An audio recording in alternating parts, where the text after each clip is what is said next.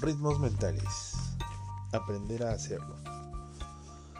Oigo, olvido, veo, recuerdo, hago, entiendo. Proverbio chino. ¿Cómo se hace para aprender a nadar? Lo primero, antes que nada, es tirarse al agua. Podemos arrojarnos de un salto e ir metiéndonos poco a poco. Primero un pie, luego un tobillo, luego otro pie y así hasta estar dentro. Pero una vez en el agua, ¿qué sigue? Se intenta nadar. ¿Cómo? Para empezar se necesita conocer algunos movimientos, tener un punto de partida, una técnica. Se puede empezar mirando cómo lo hace un nadador o tratando de imitar sus movimientos. O también se puede patalear en el agua y golpear con los brazos para no hundirse. Pronto se advertirá que los miembros han de moverse con cierto ritmo y en cuanto a, respirar, será muy fácil descubrir en qué momento no hacerlo. En determinado momento su cuerpo avanzará en el agua y en medio de muchas salpicaduras habrá encontrado la vuelta de la cosa. Habrá aprendido, verá sus brazos moviéndose acompasadamente siguiendo el ritmo de sus piernas, respirará en el momento debido de manera compasada y se deslizará en el agua de manera fluida. Para mejorar el estilo tendrá que practicar observando cómo hacen otros. Aprenderá a nadar más lejos y durante más tiempo, a mayor velocidad. Pedirá consejos y sugerencias a los que saben más.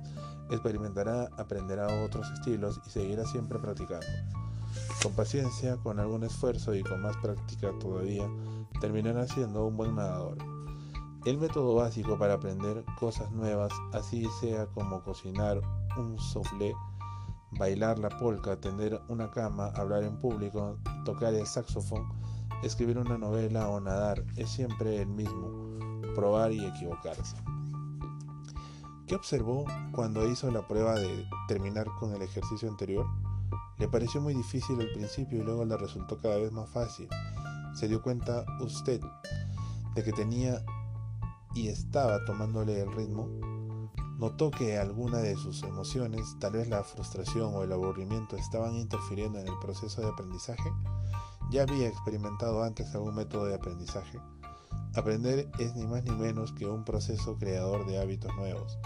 Cada vez que captamos una nueva idea o hacemos nuestra una nueva habilidad, estamos estableciendo un módulo de conexión entre nuestras neuronas, al aprender el ejercicio de tocarse los dedos con cierto ritmo cambiante, lo que hizo usted fue establecer una complicada red en su circuito nervioso. Cuando aprendemos, estamos literalmente programando nuestro cerebro. Habilidades más complejas como cantar, escribir, bailar, se van haciendo como capas sucesivas de hábitos. Para tocar el piano tendrá que empezar a desarrollar hábitos acerca de cómo se ponen los brazos y las manos, cómo tocar las teclas y se hacen escalas, hasta terminar ejecutando una melodía. Cuando se vuelve muy eficiente en determinado nivel, su atención se libera para seguir trabajando en un nivel más elevado. El virtuoso ya está en libertad para concentrarse en la expresión emocional de su interpretación sin cuidarse de dónde tiene que poner los dedos. Si quieres hacer algo, conviértelo en hábito.